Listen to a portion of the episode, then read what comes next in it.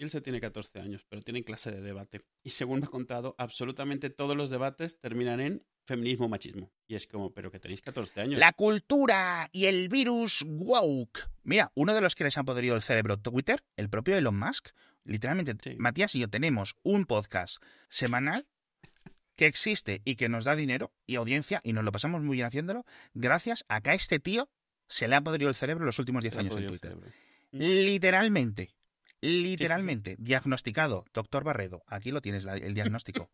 100%. Pues sigue contándome lo de... ¿Qué es eso? Este, te digo, con 14 años, yo con 14 años no te habría podido saber, eh, no te habría podido decir qué era el feminismo ni el machismo en mi vida.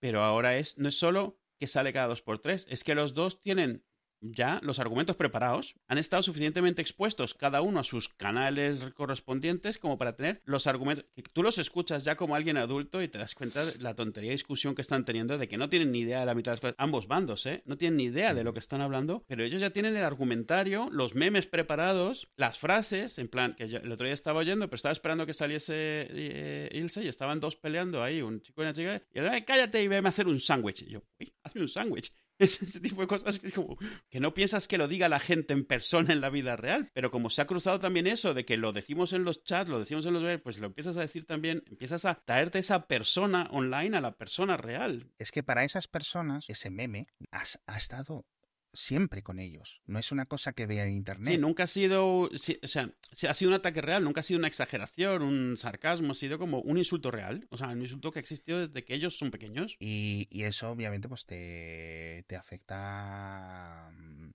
Es diferente, es diferente. Y luego pues más personas de mayor edad, eh, no solo por estos, sino que también acaban haciendo ese comportamiento. Si nos afecta incluso, por ejemplo, si estamos viendo una serie y los personajes son de una forma, eh, les acabamos intentando, ya no en plan vestir igual, pero a lo mejor pues un día decides, pues me pongo una, eh, tienes esa inspiración, ese rollo subjuntivo, subjuntivo no, subconsciente, ¿no? De ir mimetizándote con las cosas que Claro. te van gustando bien, esa síntesis, que al final es la moda, es decir, ves a una persona de clase y dices, hostia, qué cazadora más guay, qué playeros, no sé qué, tal, y poco a poco vas construyendo tu personalidad. Si los referentes pasan a ser elementos digitales, elementos eh, en línea, la síntesis la vas a hacer de ahí, de tus comportamientos y de todo.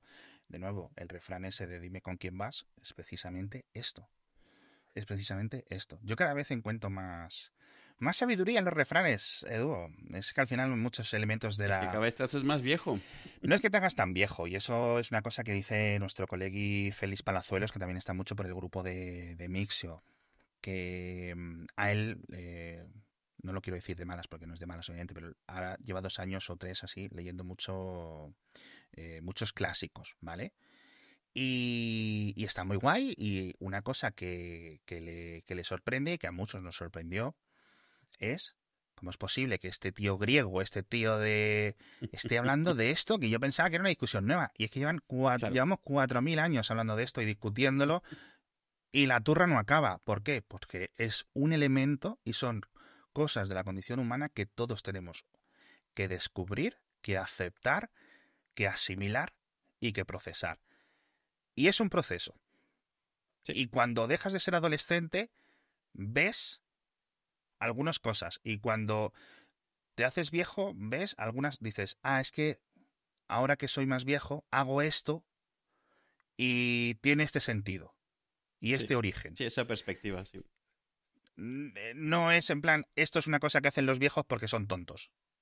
Tiene su, su, su propio incentivo y su propio origen. ¿no? Más o menos justificado o explicación, eso es.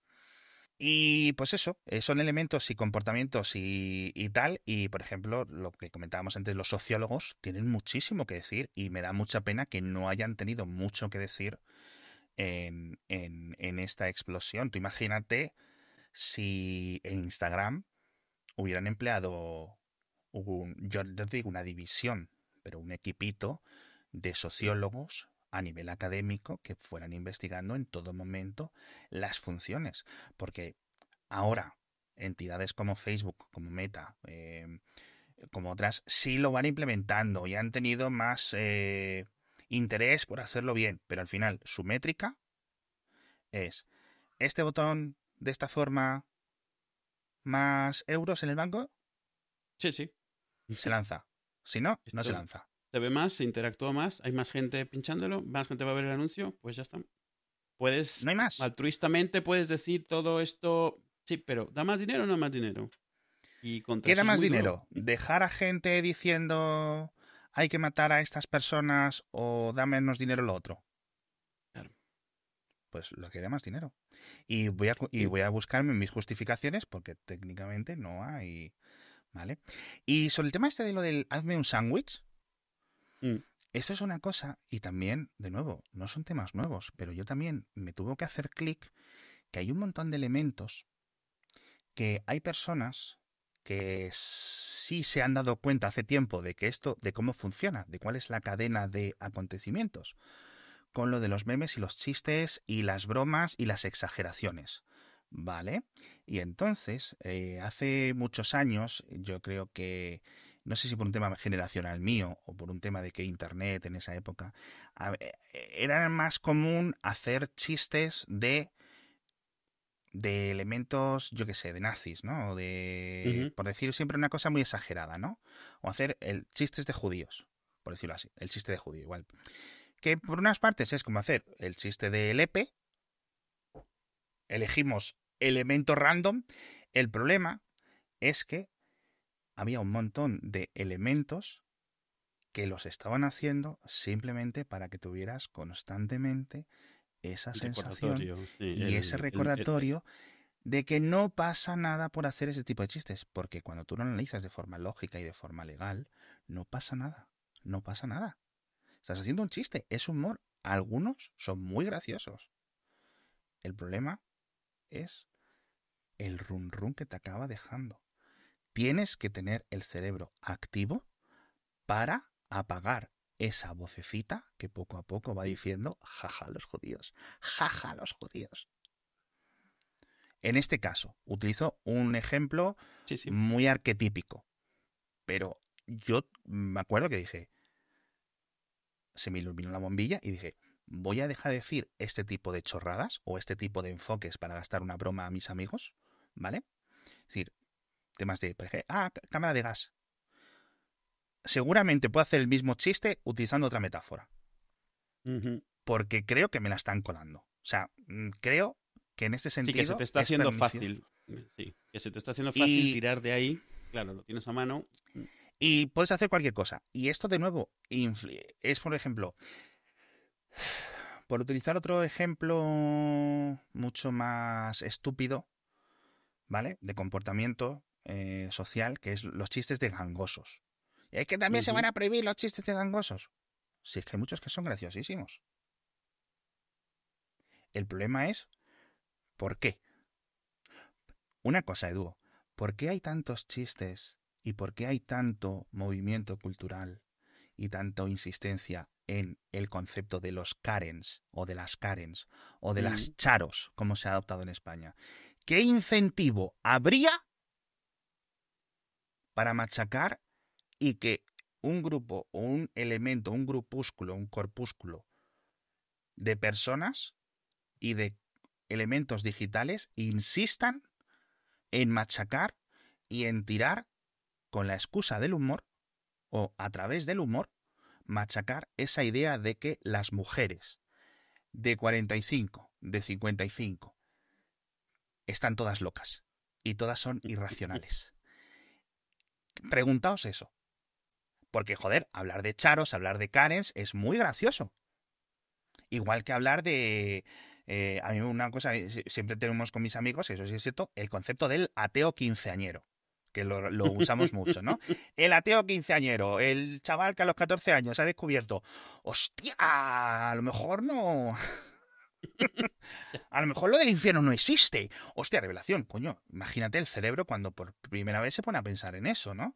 Em, y, y entonces, pues lleva toda esa revolución, ¿no? Una fase más rebeldía, ¿no?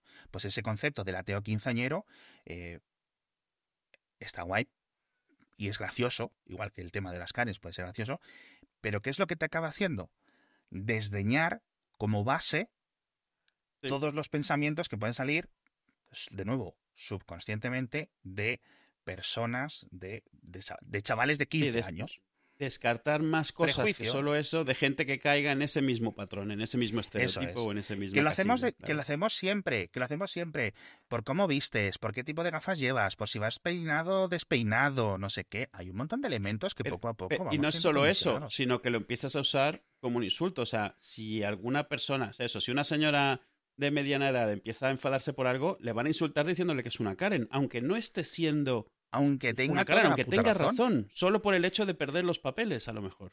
¿Qué te he dicho ya al principio del episodio hace una hora? Tu momento Karen quejándote a los de EA. Tenía, primero, uno, ¿por qué he utilizado Karen como femenino? Mm.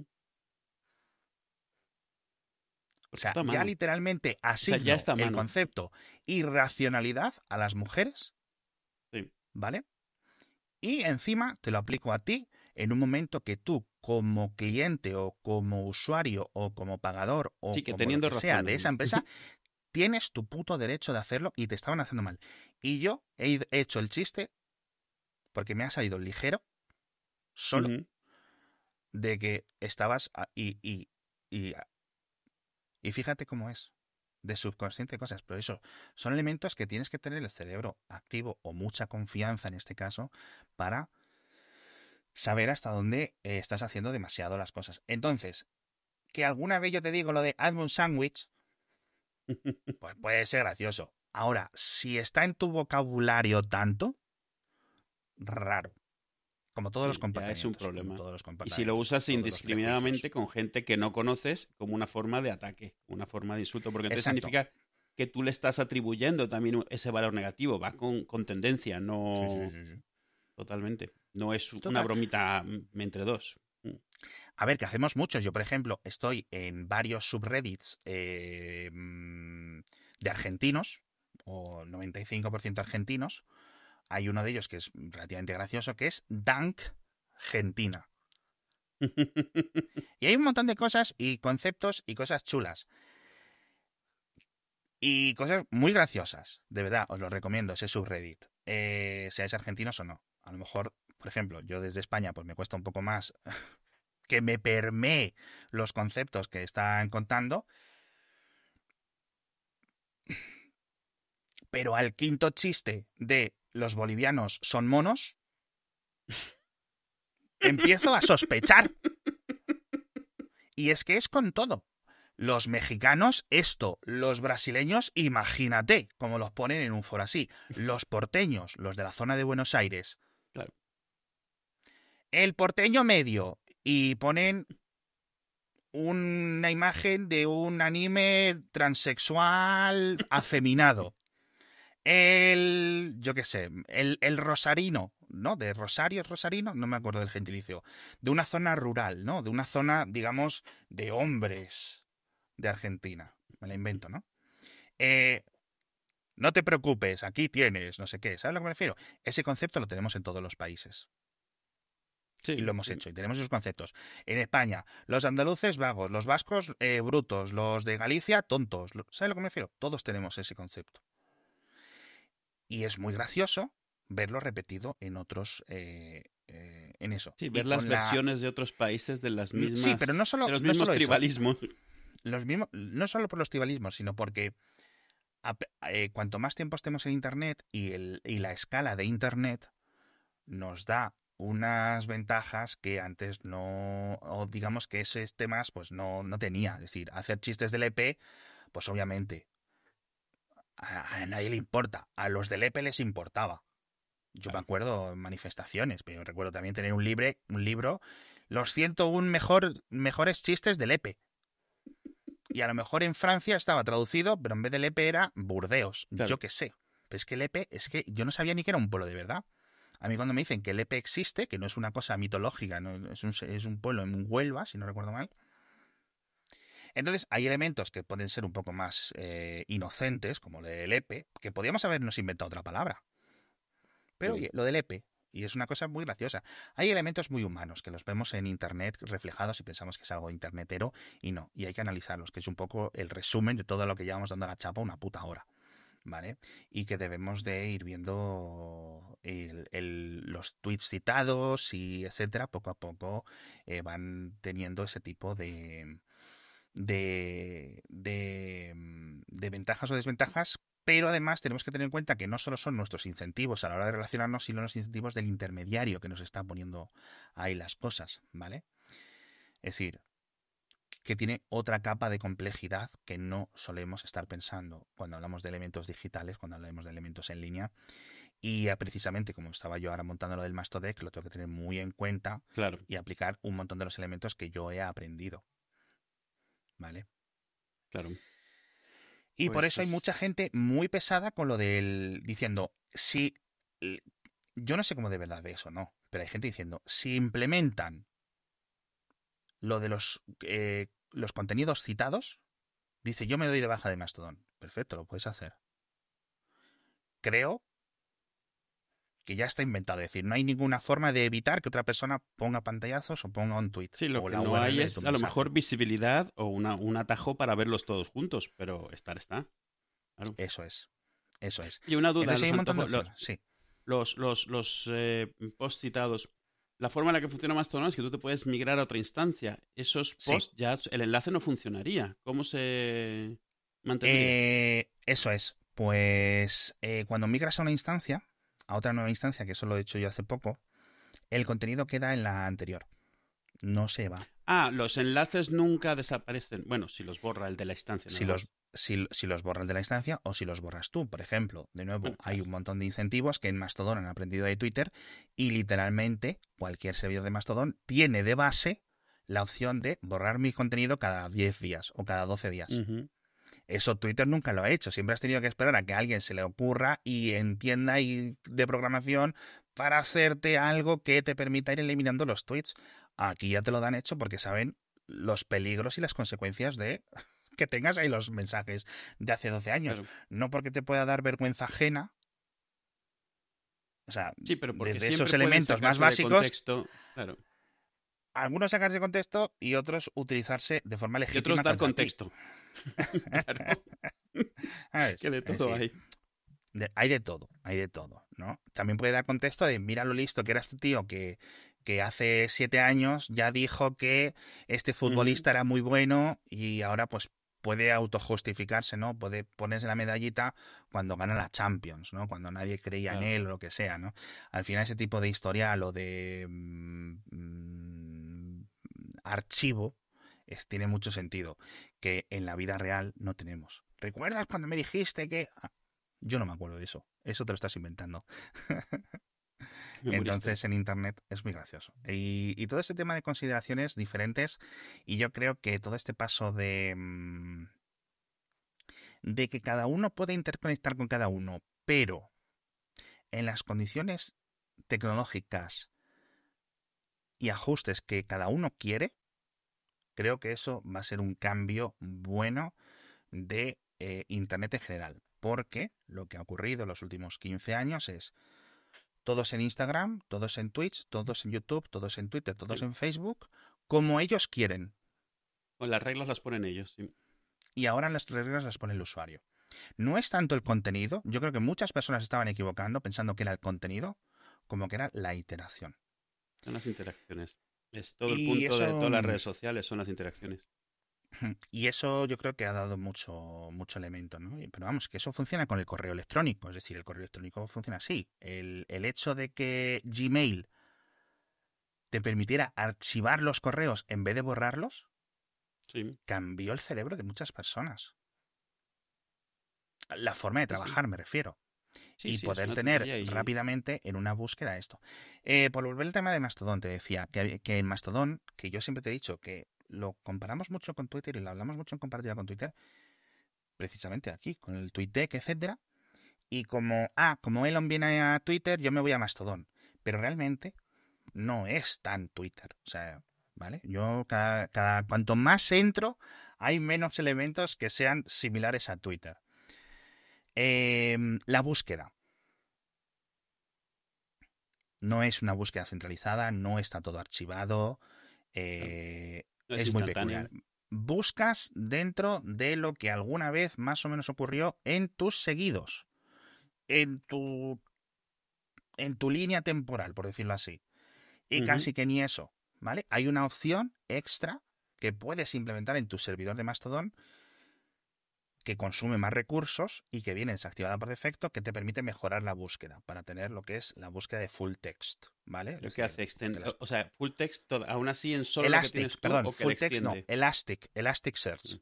Instala Elasticsearch, este servicio, este software que te permite hacer eh, búsquedas eh, con un sentido más, o sea, que, como que no comprende en el sentido de Google, pero que si pones barcos, también te dé barcas. O sí, barca. que, entiende el contexto, que, busca más contexto que solo. Se me ha olvidado, los, los grafemas eran no, no me acuerdo cuál era, había un, como un contexto, ¿no? Las raíces de las palabras, porque yo cuando estuve descubriendo todo esto del full text hace 15 años, y que era el concepto inicial de, Elastic y todos estos, em, todos estos softwares, era, claro, gente desde los 70 trabajando en ello hasta que es suficientemente útil. Entonces no funciona igual, no es en plan, voy a buscar contenido en Mastodon y lo que me salga, porque no está diseñado para eso. Los hashtags, por ejemplo, tampoco. En Twitter, un hashtag funciona como búsqueda también. Claro, sí. En Mastodon, un hashtag es una cosa que tú sigues, que tú te suscribes. Igual que sigues a una persona, puedes seguir un hashtag. Y ese hashtag, todos los mensajes de la instancia con ese hashtag van a aparecer en tu línea, en tu mm. principal. Al no ser que tu cliente tenga una, una herramienta para decidir y discernir. Me suscribo a este hashtag y luego el servidor me los busca, pero el cliente me oculta los hashtags de, de, estas de gente que yo no sigo o que no me siga a mí. ¿Sabes? Hay cosas que puede hacer el servidor y otras cosas que puede hacer el cliente. Y Por ejemplo, creo que esto cosas es muy como muteados es de cliente todavía, ¿no? No. ¿No? Es de servidor. El servidor guarda la lista de muteados, de hecho las puedes exportar. Eh, para eso. Pero los clientes pueden hacer muteados más específicos. Yo, por ejemplo, una cosa que en Twitter me vuelve loco es que si yo bloqueo a una persona, me salgan sus tweets cuando otra persona lo cito. Es decir, si le hacen retweet, no lo veo porque está bloqueado, pero si Pepito lo cita, me sale el tweet. Con lo cual, a mí ya me sale un pequeño bannercito que dice, el creador de este contenido eh, lo tienes bloqueado, pero le puedes dar ahí a ver. Y entonces ya una persona que habías bloqueado por X motivo o por Y, ya estás viendo su contenido y dices, esto no es bueno. Esto no es bueno, ya vuelve a estar aquí. Y, y, yo se lo he pedido a la gente de Twitter, tanto empleados que en su época estaban ahí, como a los jefes, haciéndoles los arrobas, arroba Jack, por favor. Yo recuerdo varios tweets pidiéndole esto, porque me parece que tiene todo el sentido, eh, pero claro,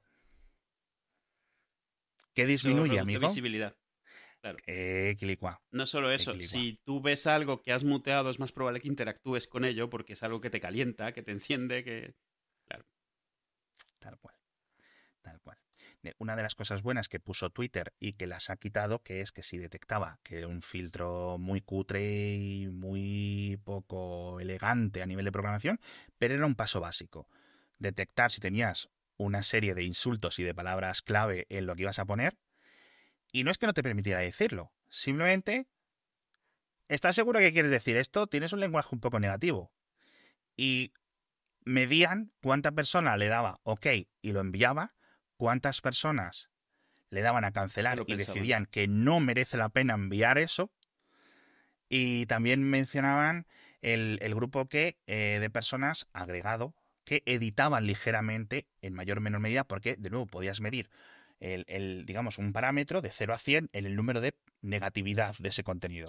Y después de la, de, la aparición de esa alerta, de ese aviso, mejor dicho, podías medir si el contenido se enviaba, si no se enviaba y cómo se enviaba. Es decir, si era más negativo o menos negativo. Es decir, ah, sí, que me has dicho que pongo insultos, no te preocupes. que te, voy a romper el medidor. Te vas a enterar ahora. No es suficiente. Y, y, eso sí que es una mejora marginal, pero es una mejora que se ha notado. De todas maneras, cualquier cosa que te, que te detiene de hacer, eh, o sea, de reaccionar de golpe, por ejemplo, cuando te decía, seguro que quieres hacer retweet, no has leído el artículo, ese, eso que salía. Claro. Eso te, echa para atrás, dices, mm, a, lo mejor aún así lo lanzas, pero, pero a lo mejor no. A lo mejor dices, bueno, voy a pinchar. Eso es. Mm. Y mucha gente se quejaba. Dice, ¿cómo sabes que no lo he leído? Si a lo mejor lo tengo. Porque, claro, Twitter no tiene acceso a todo tu historial de tu navegador, ni debería de tenerlo. Mm, gracias a Dios. No, no, no. Eh, pero, pero es lo que hay, ¿vale? Y es una función que puede ser un poco más rollo, menos rollo, sobre todo la gente que yo leía, periodistas que se quejaban, ¿cómo no me va a, cómo va a decirme Twitter que no puedo yo retuitear mi propio contenido? Eh, los periodistas también, otro caso de eh, cerebro podrido a nivel... de incentivos, de, ¿Cómo se dice? de joder, de gremio, a nivel, un cerebro podrido gremial eh, por el puto Twitter, tío. O sea, podridísimo. De hecho, el otro día, lo decía yo en Mastodon, una de las ventajas de Reuters, de, Allen, de AP y de todas estas eh, empresas que son más... Eh, ¿Cuál es el nombre en español? Agencia de. No es agencia de noticias, agencia de. Agencia, de, noticias. Sí, vamos a utilizar eso. Hay prensa, prensa y otras prensas que pueden tener su propio canal para publicarlo, pero normalmente hacen eh, hilos. ¿Es hilos?